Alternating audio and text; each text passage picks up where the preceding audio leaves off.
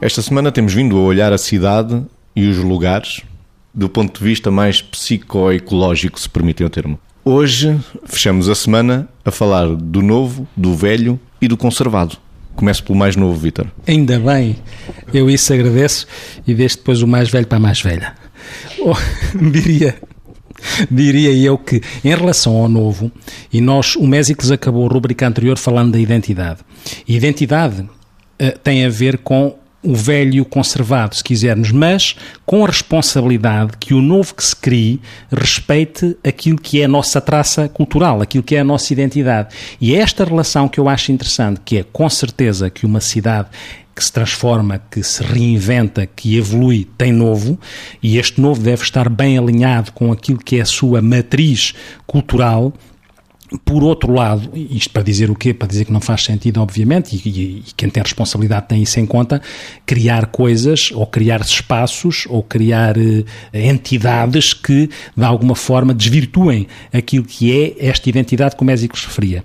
Por outro lado, é fundamental que o velho seja conservado, porque uma identidade, e nomeadamente no que diz respeito ao nosso país, que tem séculos de história, era o que mais faltava é que nós matássemos a nossa história à custa de não preservarmos aquilo que, se, que é o nosso velho. E o nosso velho alimenta de uma forma adequada aquilo que é o novo que se cria, recria ou reinvente.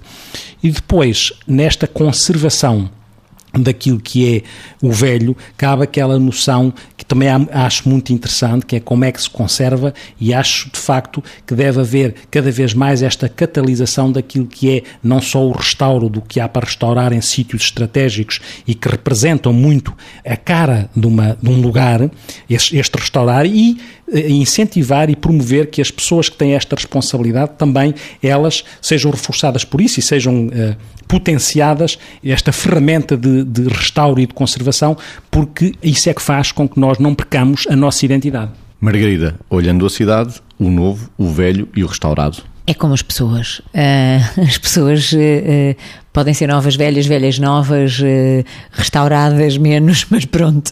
Não, estou a brincar. Um, o novo, o velho e o restaurado nós temos uma literatura riquíssima e tivemos um Marquês Pombal.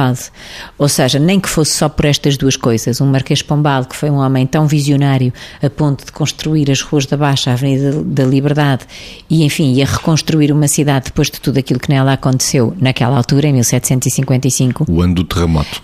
eu acho que isto nos obriga, desde já, eh, pela história e pela forma como depois toda a literatura e toda a cultura portuguesa se foi desenhando à volta de tantos espaços eh, no Chiado, na, em tantos sítios, vivemos num, em, em, espaços, quer de Lisboa, quer noutras cidades, mesmo do interior, no Douro, etc., vivemos em espaços que somos obrigados a conservar e a restaurar. Acho que seria uma indignidade à nossa história se não fizéssemos isso. E como sabemos, em algumas áreas, por exemplo, da arquitetura, há pessoas que são especializadas justamente no restauro e na conservação de, um, de edifícios antigos, de edifícios nomeadamente pombalinos.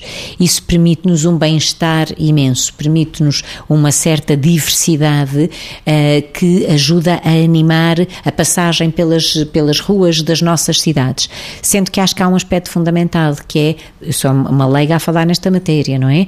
Também deviam haver uh, objetivamente preocupações com o urbanismo, porque às vezes o problema que percebemos que acontece é que há desequilíbrio entre o que é só novo, completamente de, de, resultante de uma demolição e de um fazer de raiz. Há um desequilíbrio entre esses e aqueles que verdadeiramente parecem estar ali encaixados porque não foram abaixo. Penso que tanto quanto conseguirmos conservar fachadas que merecem apenas ser conservadas, assim vamos mantendo e honrando a, a nossa história, a nossa literatura e as personagens que fizeram de Portugal um país diferente e melhor em muitos sentidos.